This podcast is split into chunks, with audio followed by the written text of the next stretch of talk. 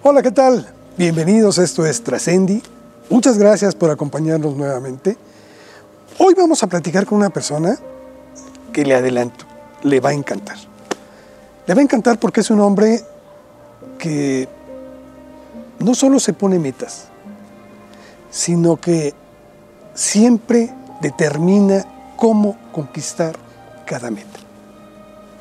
Él se llama Antonio Argüelles, aquí tengo su libro, ha escrito precisamente este libro, que se lo recomiendo, por cierto, porque aquí va a encontrar cosas muy interesantes, que sin duda es y debe ser un ejemplo y un modelo para aquellos que queremos conquistar cualquier cosa en la vida.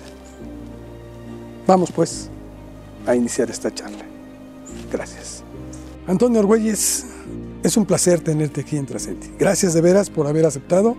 Estuvimos un tiempo buscándote y, hoy por fin concretamos la cita y estás con nosotros. Muchísimas gracias, Carlos. Sí, este, de repente me, me, me, di cuenta que tenía yo una cita pendiente la última vez que habíamos quedado de, de que vine yo a platicar con ustedes.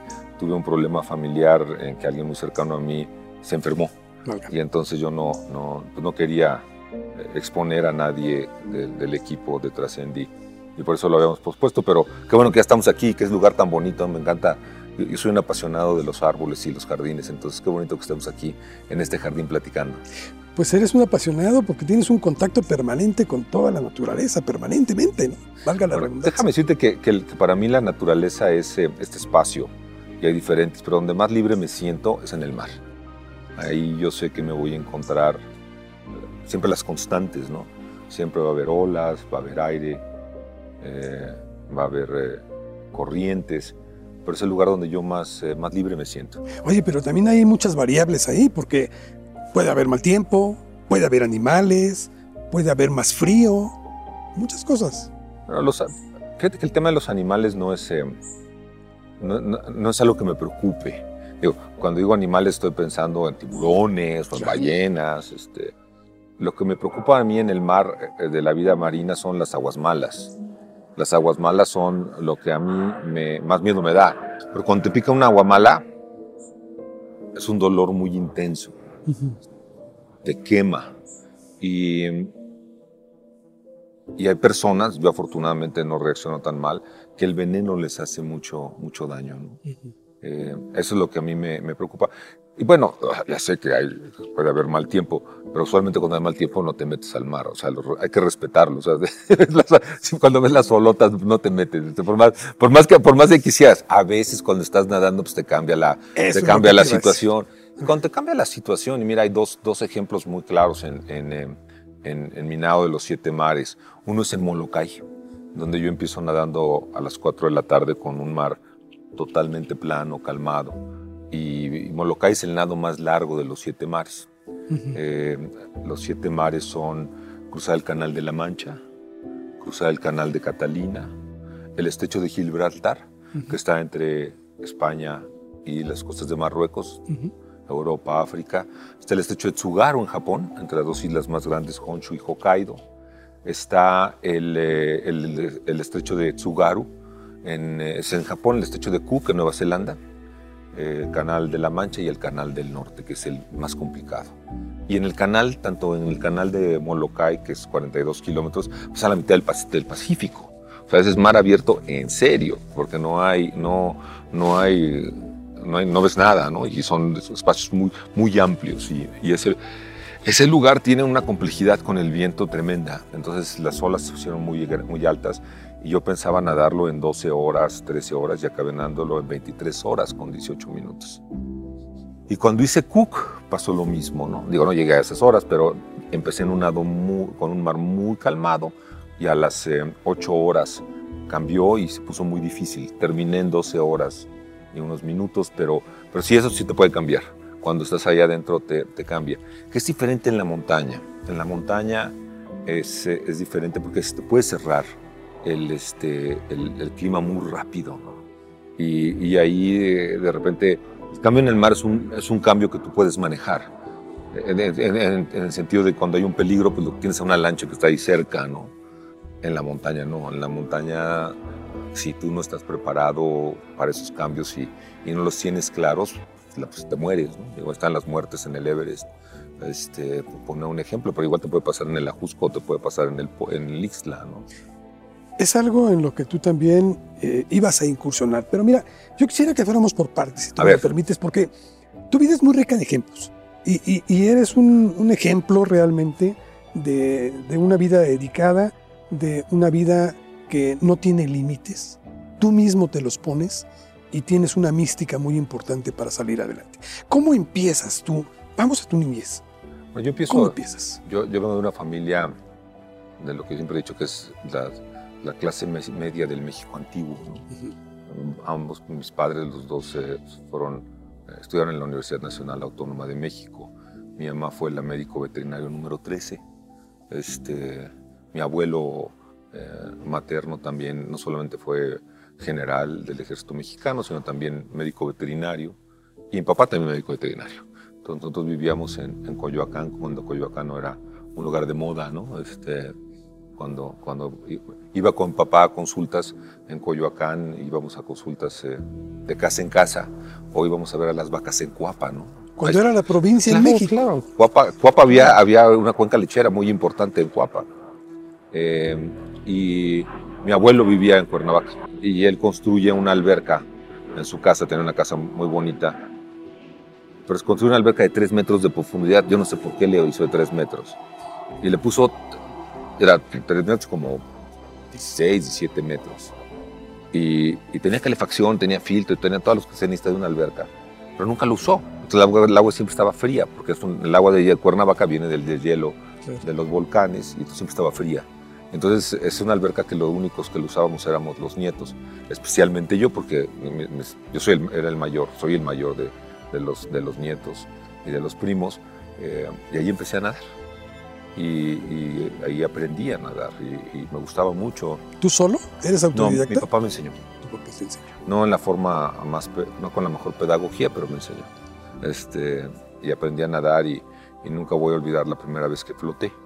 La primera vez que floté fue en Cuautla, este, donde yo ya me tiré a una alberca todavía más profunda, porque era una alberca que tenía un trampolín y una plataforma de 10 metros, entonces era, era muy profunda. Entonces esta sensación de que, de que vuelas, ¿no? Porque no te hundes. Y entonces estaba yo muy feliz, siempre lo recuerdo como un momento muy especial de mi vida. Y, y yo, no, yo, yo la verdad es que no, nunca me imaginé que la natación fuera a ser tan importante en mi vida. ¿no? Yo fui al colegio alemán y sigo siendo una persona hiperactiva, pero pues cuando eres niño eso es, no, no lo sabes, ¿no? Entonces yo estaba metido siempre en problemas, no hacía la tarea, este, no ponía atención, me sacaba malas calificaciones.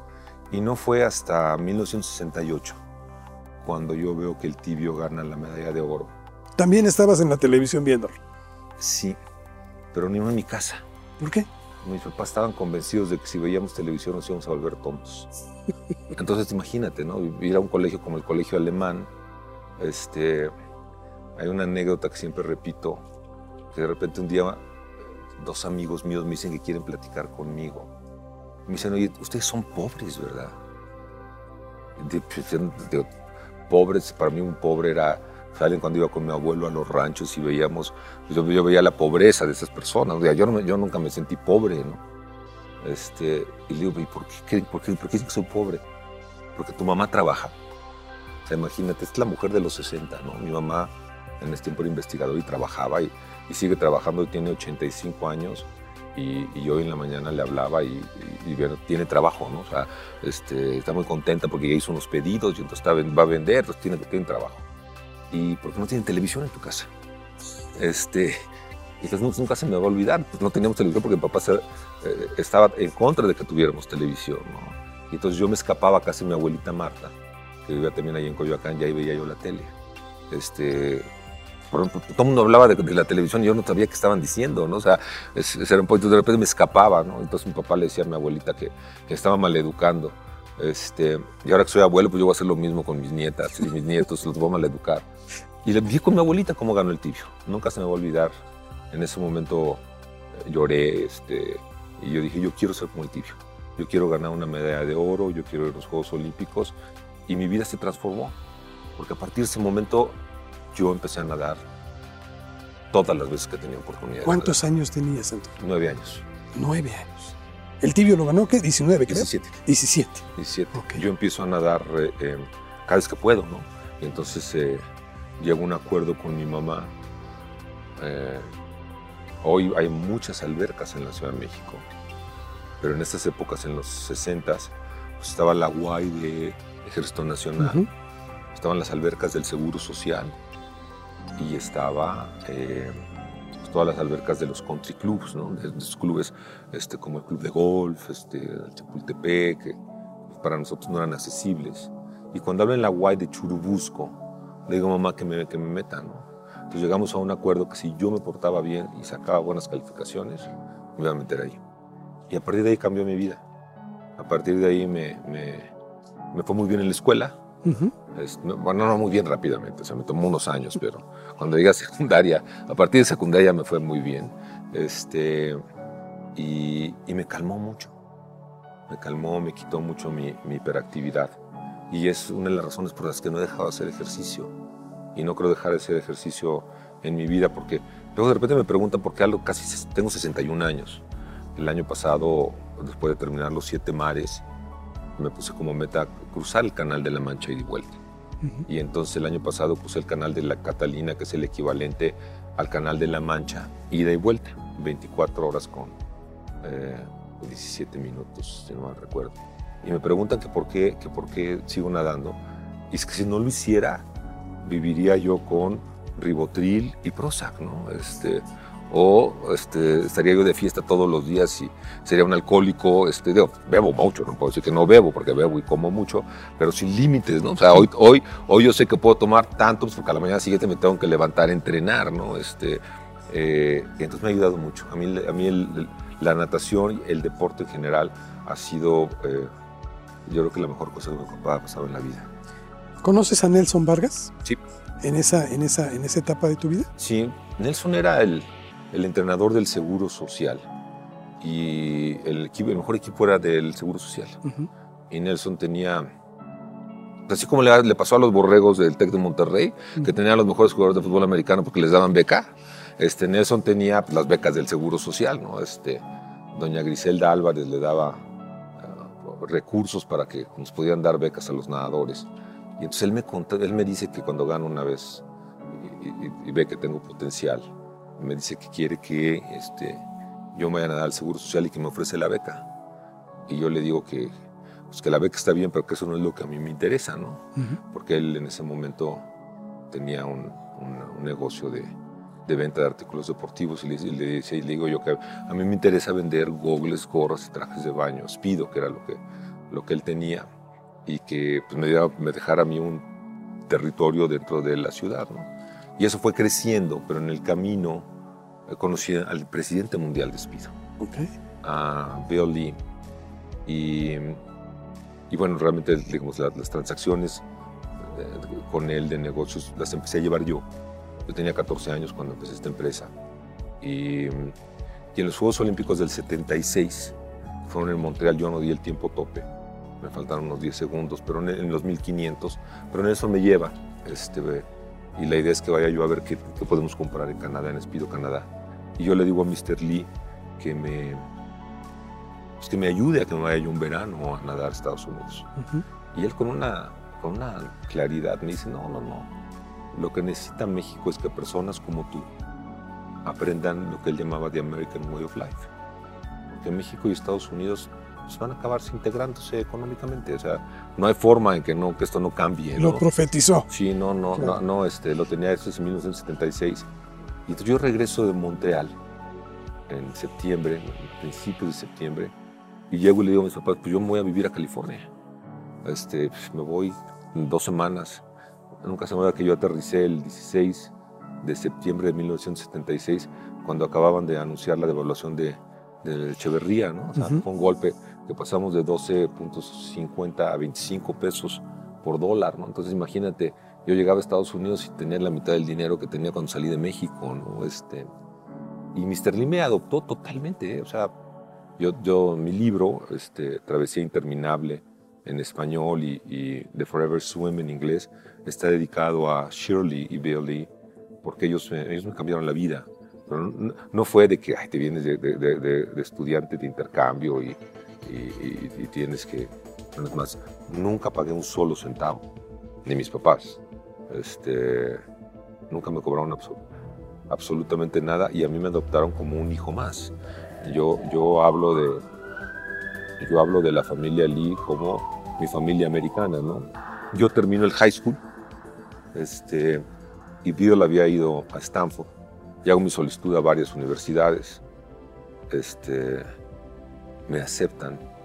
Y en la única que me dan beca para como nadador, porque yo quería ser nadador todavía, es en Colombia. Y Viva me dice, bueno, yo te voy a dar dinero para que vayas a Nueva York.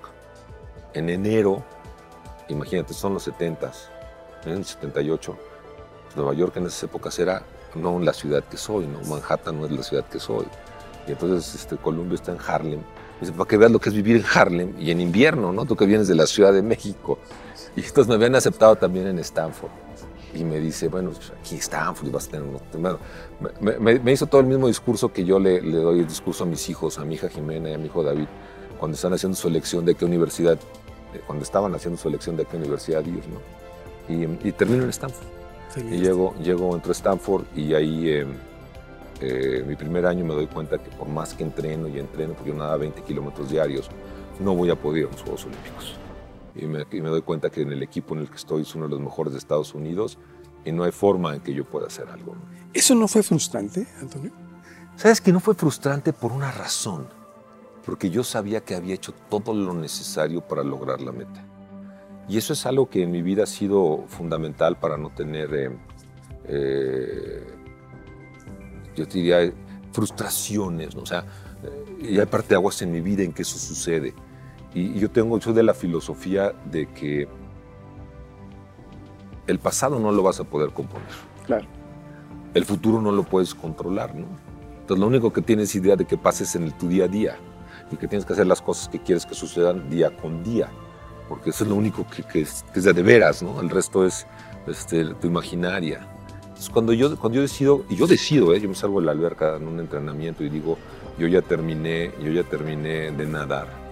Nunca más volví a voltear la cabeza a decir voy a nadar, nunca más. Pasaron 18 años hasta que yo volviera a nadar, cuando nado la por primera vez el Canal de la Mancha, porque cuando yo dejo de nadar, porque cuando yo dejo de nadar, eh, decido empezar a correr. Yo he corrido 10 maratones en mi vida. El más rápido de ellos en 2.55, que para un maratón es bajar de 3 horas, es, no es sencillo. Fundo la Federación Mexicana de Triatlón y he hecho muchos este, triatlones en, la, en mi vida, triatlones olímpicos, y he terminado 5 Ironmans. Eh, y es hasta que cumplo 40 años que regreso a nadar. Oye, a ver, espérame un momentito. Vamos a hacer ahí una pequeña pausa porque en el Ironman también llegaste y fundaste la federación en México. Sí, lo que sucede es que Speedo fue el principal patrocinador del triatlón cuando empezaba. Carl Thomas estaba en Speedo y él, empieza el triatlón a nivel en Estados Unidos y empieza a organizarlo junto con otras personas a nivel mundial. Y a mí me pide, yo seguía trabajando con, con seguía representándolos, a mí me pide que funde la Federación Mexicana y ayude a fundar las federaciones en el resto de América, okay. Centro y Sudamérica. Y así es como fundamos. Y después em, yo participo junto con Les McDonald, que era el, el, em, el, presidente mundial, para que lográramos que el triatlón fuera un deporte olímpico. Pero ese es, eh, esa es una, es hace muchos años, una historia que... Oye, pero, estabas teniendo mucho éxito en el triatlón. Habías fundado una federación. ¿Por qué regresar a, la natación? Aparte había fundado Haz Deporte, que es hoy la principal organizadora de eventos deportivos. Eh, yo creo que fueron, fueron circunstancias de la vida. Eh, cuando yo cumplo 40 años, yo, quería, yo no quería cruzar el Canal de la Mancha, yo quería ir a intentar llegar a la cumbre del Everest. Pero en esa época mis hijos eran tan muy chiquitos y tanto Jimena como David como Lucía me pidieron que no fuera, ¿no? que era, era, muy peligroso, que podía yo, pero en el Everest te puedes morir con mucha facilidad. Y entonces este, ya no fui, ¿no? Y por esas épocas también se cumplían los 100 años de voz y yo había calificado. Y unas semanas antes me lastimo. Y entonces este, no puedo ir al Everest, estoy lastimado, ya no puedo, no, puedo correr, no podía yo correr. Y, y pues ya había hecho yo todos los triatlones que quería yo hacer. Y entonces no me queda otra más que, pues, bueno, pues haga, pues, te que el canal de la Mancha, ¿no? Que es como el Everest el Everest de, la, de las Como si fuera sencillito, ¿no? bueno, pues por lo menos sabía yo nadar. Claro, tenía que aprender a nadar para poder hacerlo. Y empiezo a entrenar. Y cruzo por primera vez en, en 1999. Y en el camino nado la vuelta de la isla de Manhattan. También cruzo Catalina por primera vez. Y soy la octava persona, la séptima persona en el mundo en que termina la triple corona que en ese momento era uno de los retos, ¿no? La triple corona. Soy el primer mexicano que termina la triple corona. Y después dejo de nadar, ¿eh? Hago eso y vuelvo a hacer triatlones, hago Ironmans, vuelvo a correr maratones. Y cuando voy a cumplir 50 años, a uno de mis amigos que los cumplía unos años antes que yo, nos invitan a una fiesta sorpresa. Ya sabes, es que te habla el esposo, que no vais a decir nada. Y entonces llegamos a la fiesta todos antes y empezamos. Y de repente que ponen el video. Y entonces mi amigo salió pelón y gordito y terminó pelón y gordito, y toda su vida. Entonces, este, le dije yo a Lucía, le dije, yo no quiero, no, ni si te vaya a ocurrir hacer una cosa de esas, ¿no? Lo hice muy claro que para celebrar mis 50 años, yo quería ser la primera persona en el mundo en hacer la triple corona en una temporada lo cual en esas épocas se veía como algo muy difícil. Y yo no soy el primero, me ganan, hay dos personas que lo hacen antes que yo, soy el tercero, pero eh, me convierto en la primera persona en el mundo en eh, hacer la triple corona dos veces. Y es el año que gano el Premio Nacional del Deporte eh, en la categoría de promoción al, deporte. Y, digo, yo ya terminé, ¿no? Yo cuando yo venía, cuando llego a Francia porque el último nado es el del Canal de la Mancha, digo, yo ya no vuelvo a nadar. Y entonces decido ir al Everest. Entonces voy otra vez y hago el cabildeo necesario que tienes que hacer con la familia y les digo que...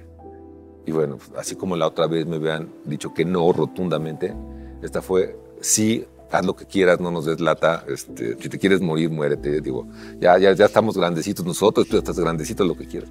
Y empiezo a entrenar y empiezo a ir al, al, a, Toluca, al Ixtla, al Pico de Orizaba. Y un día bajando de la Malinche, me siento mal de la pierna izquierda. Y yo pensé que era la asiática, este, que me estaba doliendo. Y no, yo creo que fue una pequeña fisura que tenía en, la, en, el fémur. Y tres semanas después me rompo el fémur en 25 centímetros más o menos esto. Entonces, imagínate a una persona hiperactiva, como yo, de repente estar con una férula, con eh, muletas. Y, bueno, tenía este ejercicio con, con, los brazos y con... eh, pues, como podía, tengo, un amigo que, me, que era mi, fisioterapeuta y nos movíamos hasta que finalmente, como a las 7, 8 semanas, me dejan ir a nadar y me dice Clemente Ibarra, que, que es mi, mi, eh, ortopedista, que podía nadar y que nada más no me impulsara con la pierna izquierda. Claro. Y un día saliendo de la alberca, pues imagínate, no te puedes salir, este, tienes que estar con cuidado, que te traigan las muletas. Estaba yo así como una, como una ballena encallada, ¿no? Ahí tirado en el piso, ahí en Sport City, que es eh, donde yo entreno. Y Patty Coleman me dice que, pues que me veo ya muy mal, ¿no? que ya me veo muy viejo, ¿no? ahí tenía yo como 54 años. Y me dice pues, que hay un nuevo reto que se llama Los Siete Mares y que lo acaban de anunciar y que hay seis personas que ya lo han hecho que todas tienen menos de 40 años. Entonces que ya a mis 50 y tantos ni se me ocurra pensar que lo voy a poder hacer porque ya estoy muy viejo. Sumo a la casa, me meto al internet, veo de qué se trata. Y yo ya tenía dos, ¿no? Yo ya tenía Manhattan tenía el Canal de la Mancha. Y, y decido que lo voy a hacer. Y porque yo tenía que encontrar alguna cosa que hacer cuando me quitaban las muletas. O sea, no, obviamente no me iba a quedar yo en mi, en mi casa, ¿no? Y entonces digo, bueno, voy a hacer dos maratones. Y si uno de ellos lo puedo hacer en, a paso de seis minutos por kilómetro, estaré seguro que tengo otra vez la, la, el foco mental para poder intentar algo como los siete mares. Y voy, nado, corro dos maratones, Chicago es donde hago los seis minutos por, kilómetro. Anuncio que voy a cruzar, que voy a intentar los siete mares. Fíjate que es muy interesante, Carlos, porque sobre todo para los jóvenes que espero que nos estén viendo, lo que ustedes hacen en la, en la universidad es eh, darles la oportunidad, darles el cimiento para que puedan hacer sus sueños realidad. Y yo creo que eso es algo que es muy importante. Y la pregunta que todo el mundo me hacía era, ¿por qué a los 55, 56 años me estaba poniendo yo un reto como ese, no? Cuando en realidad no necesitaba yo. Es más, ya había entrado, ya había ingresado yo al Salón de la Fama este, años antes. Ya no era necesario que lo hiciera. Y entonces a mí me quedó muy claro que, que no hay edad para tener sueños. Y tú puedes ser un niño, puedes ser un joven, puedes ser un adulto, puedes ser un adulto mayor.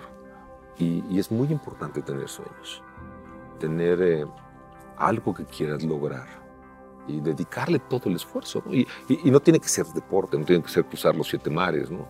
Pero, pero tener algo que digas todos los días me levanto porque esto es lo que quiero lograr, ¿no? Y, y si tú me preguntaras a mí, una de las razones por las que yo escribo el libro, Travesía Interminable, es porque quiero que los jóvenes entiendan que el mérito es muy importante. Y desgraciadamente México no es un país de una meritocracia. Ese es, para mí uno de los, de los, de, los grandes eh, faltantes en nuestra sociedad, que nos convirtamos en una sociedad de mérito. Y, digo, tú leíste el libro y espero que, que, los jóvenes lo, este, espero que los jóvenes lo lean. En ningún momento mi vida fue de bajadita, ¿no? Todos tenemos que echarle ganas, ¿no? Este, como dije al inicio, yo vengo de una familia de pues, lo que era la clase media de los 60 en Y, y, mucho de lo que he hecho ha sido, yo creo que por, por varias razones. Una fundamental, esta cultura de esfuerzo que, que nos impuso mi, mi, madre y de trabajo. Eh, una serie de enseñanzas fundamentales de mi padre. La educación. O sea, ese es para, yo recuerdo que para mi mamá ese era el tema, ¿no? Este, que nosotros tuviéramos una, una educación y, y, por eso hacía el esfuerzo que hizo para mandarnos al colegio alemán y todos acabamos este, haciendo estudios. Bueno, yo son, dos de mis hermanos este, estudiaron fuera, mi otro hermano tiene dos carreras. Eh, entonces, el tema de la educación es una, ha sido una cosa muy importante. Antonio, tú hablas de, de los sueños y creo, como bien lo argumentas, que son muy importantes en la vida. Pero hay un concepto que tienes, que es una mística, que habla muy bien de ti, que no basta solo con el sueño sino que hay que ir más allá del sueño. Y esto es prepararte para hacer creíble y realizable ese sueño. ¿Cuál es el motor en tu vida? Yo creo que una frase que me, hizo, me, dice mi padre, para los jóvenes que nos están viendo, eh, aún tú, ya soy más grande que tú. Ah, no, no, pareces, este, pero, pero acuérdate de los astronautas que se calcinaron claro. en los 60 y que en la casa no había televisión, como te comentaba.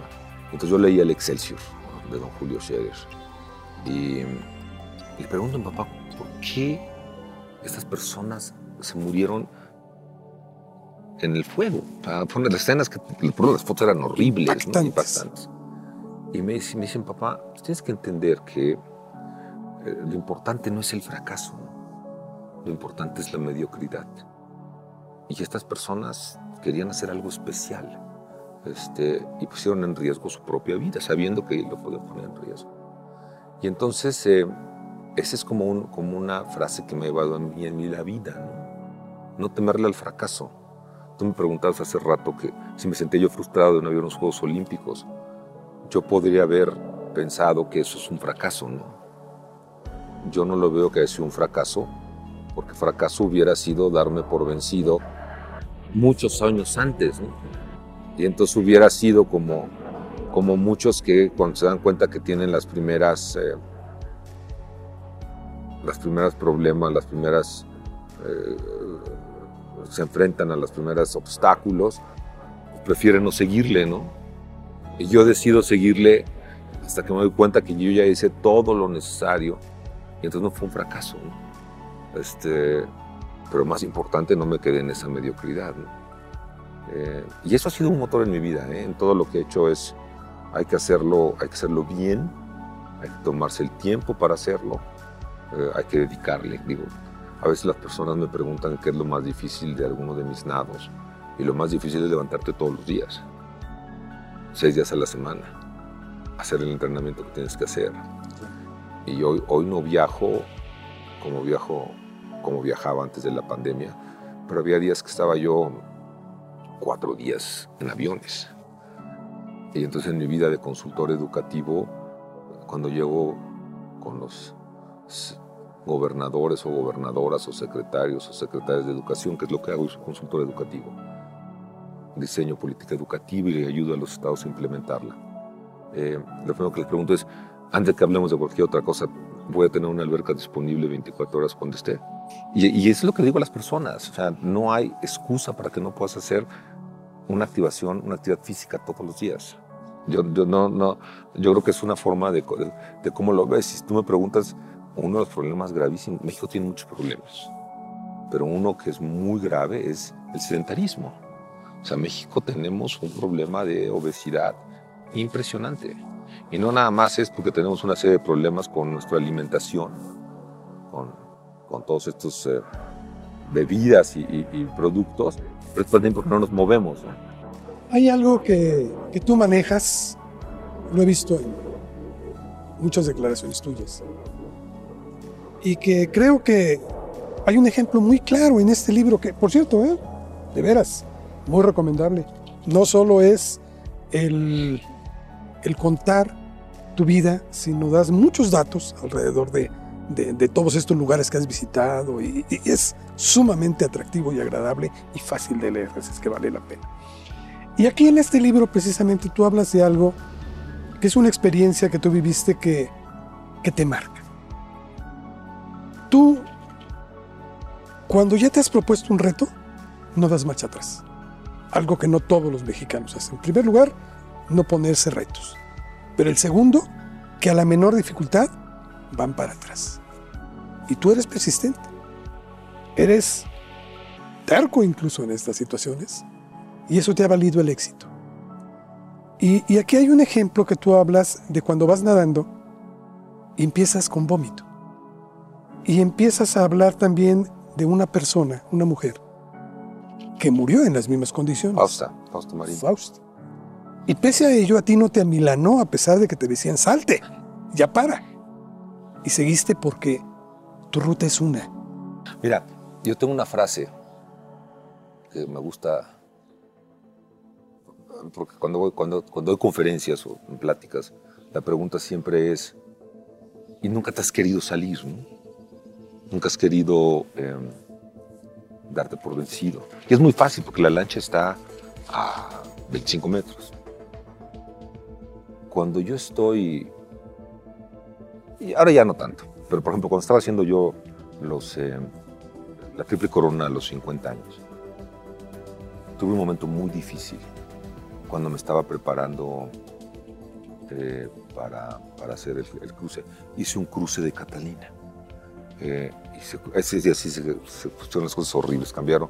Cambió mucho en la noche, fue un día que hubo mucho viento y estaban los incendios en Los Ángeles. Este, bajó mucho la temperatura del agua.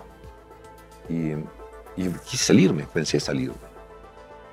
Y entonces la pregunta que me hice fue, a ver, si yo me salgo, voy a llegar a México y todo el mundo me va a preguntar por qué me salí. E imagino que tú tienes tu grupo de amigos.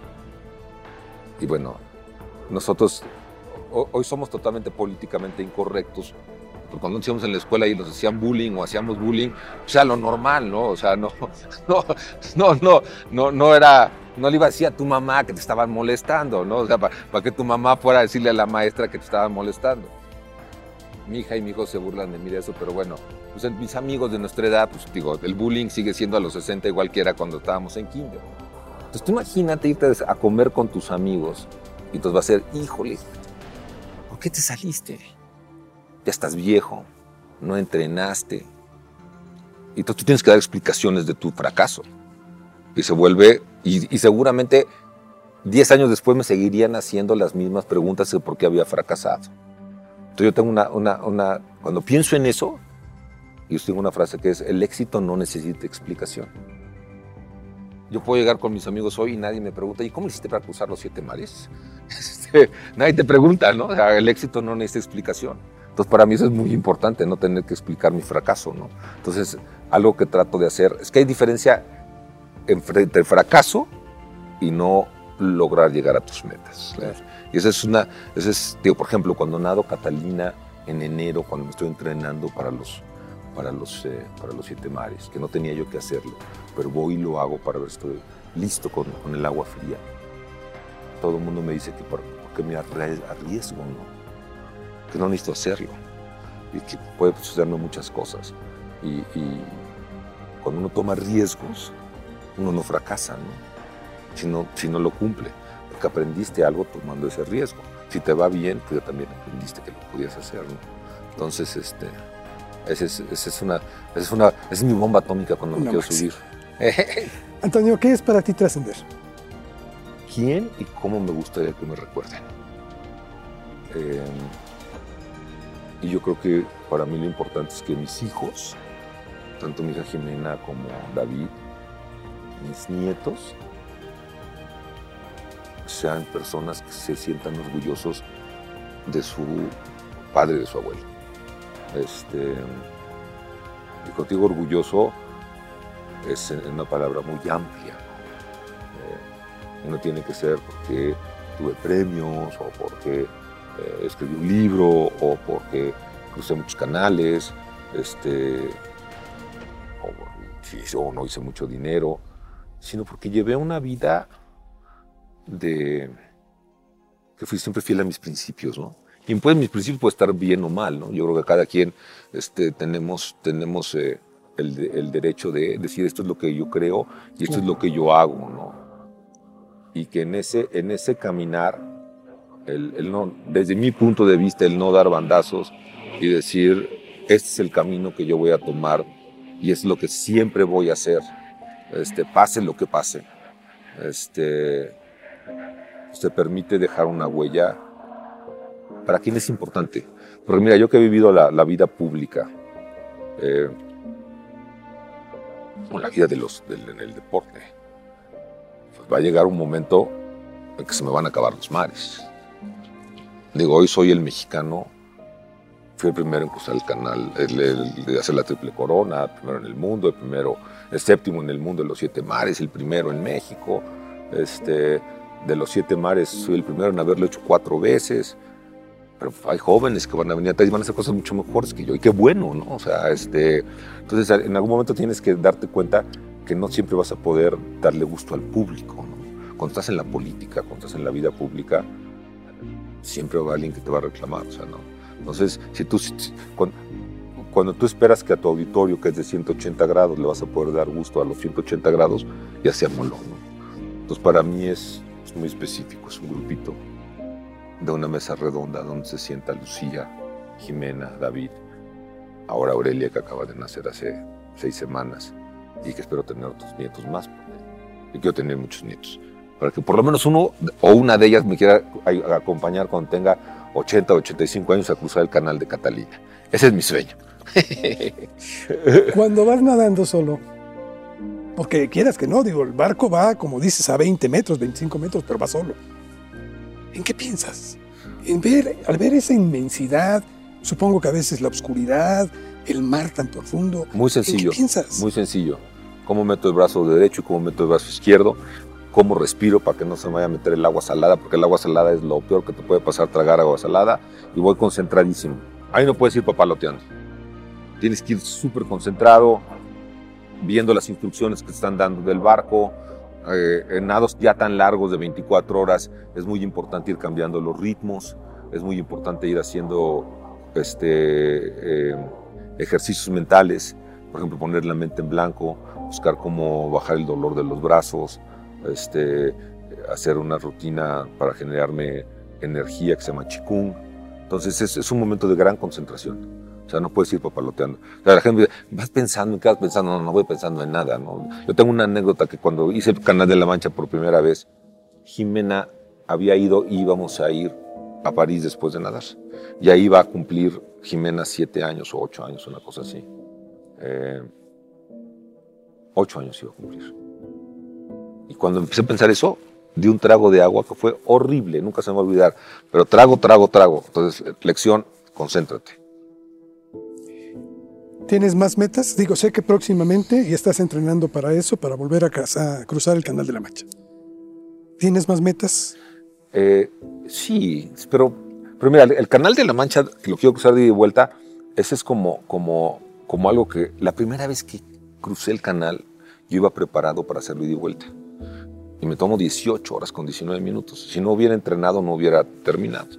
Entonces, ese es como, como algo que quiero hacerlo por el placer de, de cumplir algo que me puse hace 20 años y que no lo había, o 21 años o 22 que no lo había cumplido. No, hoy tengo metas mucho más, eh, mucho más concretas en términos de, de, de qué hacer cuando llegas a, la edad que tengo. ¿no?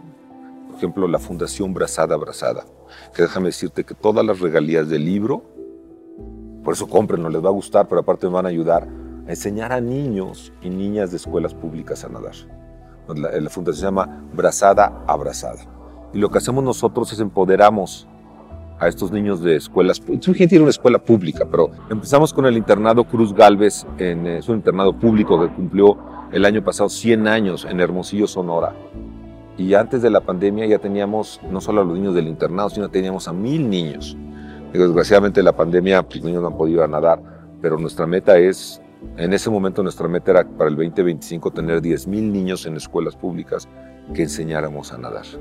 Y, y es, yo creo que es no, es que, no, es que aprendan a nadar, los empoderamos a través de, de las actividades acuáticas. Cuando, cuando esos niños y esas niñas flotan y aprenden a nadar, van a sentir lo mismo que yo sentía. Cuando tú los ves tirarse de la plataforma de 10 metros y les preguntas qué sientes, me dicen, yo siento poderosa. Hay una niña que, que, en un video que dice, yo cuando estoy en el lago me siento una mujer poderosa. Es lo que hacemos en la fundación. Entonces la fundación es para mí hoy uno de los, de los, de los temas que me, que, me, que me apasionan. Otro tema importante es cómo empezar a, a, que Jimena, que es con, con quien trabajo yo en, en, mi, en la consultoría, pues empiece a tomar las riendas, ¿no? De tomarlas. Es muy difícil cuando tú tienes, cuando fundas un negocio o una empresa entender que ya no la vas a dirigir y que ya no es y eso es así bien interesante. ¿eh? Llevo un año haciéndolo y eso es eh, para los emprendedores cuando sean emprendedores. Esta idea de que para ser emprendedor tienes que tener el 100% de la empresa y tú tienes que ser el que tomes todas las decisiones y que eres el único que sabes, pues no va a llegar muy lejos, ¿no? El, el, y aprovecho porque son jóvenes, los que sean emprendedores, contraten a personas que sean siempre mejor que ustedes. Cuando me preguntan cuál es uno de mis, lo que yo puedo decir que un consejo es, yo siempre me he rodeado con personas que saben más que yo. Y entonces, entonces estoy seguro que cuando ellos me dicen algo, este, pues va a estar mejor que si hubiera tomado la decisión. ¿no? no puedes saber de finanzas, no puedes saber de recursos humanos, no puedes saber de todo, ¿no? O sea, este, y, cuando dejas dejar eso, que alguien más empiece y con ideas nuevas, este, ha sido bien interesante, cómo, cómo, cómo trabajar con, con, mi hija y cómo, cómo ir dejando que tome decisiones que este, pues tienes que decir ya, ¿no? Y, y tiempo también para viajar con mi esposa. Este, Antonio, podríamos pasarnos días platicando, de veras es, es muy grato, pero sé que también hay cosas que cumplir, tienes un compromiso. Te agradecemos muchísimo de veras esto, porque eso, eso que acabas de decir al último, dentro de todo lo importante que has destacado, eso es trascender. Y lo estás haciendo de maravilla, eres una persona muy exitosa y seguramente en cada cosa que emprendas verás los frutos, porque lo haces con dedicación y sin echar la vista atrás. muchísimas gracias, Carlos. Muchísimas gracias a todos ustedes que nos vieron hoy y ojalá y algunas de estas reflexiones eh, les ayuden. Y sobre todo no dejen, a ver, préstamelo Carlos para que lo vean bien. Aquí lo No tienes. dejen, no dejen de este, leer, comprar Travesía Interminable porque me van a ayudar para que mis niños y niñas aprendan a nadar. Muchísimas gracias. Él es Antonio Argüelles, orgullosamente mexicano. Gracias. Esto fue Trascendi. Hasta la próxima.